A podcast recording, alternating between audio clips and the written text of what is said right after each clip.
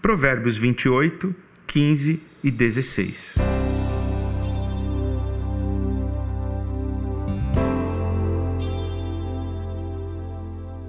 O governante perverso é tão perigoso para os pobres quanto o leão que ruge ou o urso que ataca.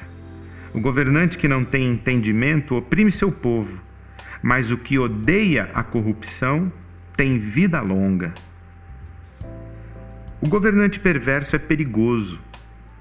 O governante perverso é como o leão que ruge, mantém o povo assustado, sentindo-se ameaçado. O governante perverso é como um urso que ataca, fere, machuca, mata.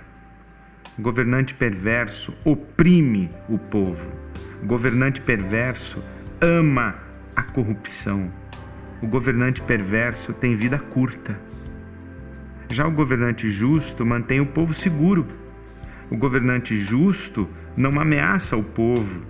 O governante justo não faz mal ao povo, não maltrata, não mata o povo. O governante justo promove libertação para o povo. O governante justo odeia a corrupção. O governante justo tem vida longa, é amado e admirado pelo povo. Infeliz o povo que vive sob o governo de perversos. Infelizes os perversos que governam um povo. Feliz o povo que é governado por justos. Felizes os justos que governam um povo.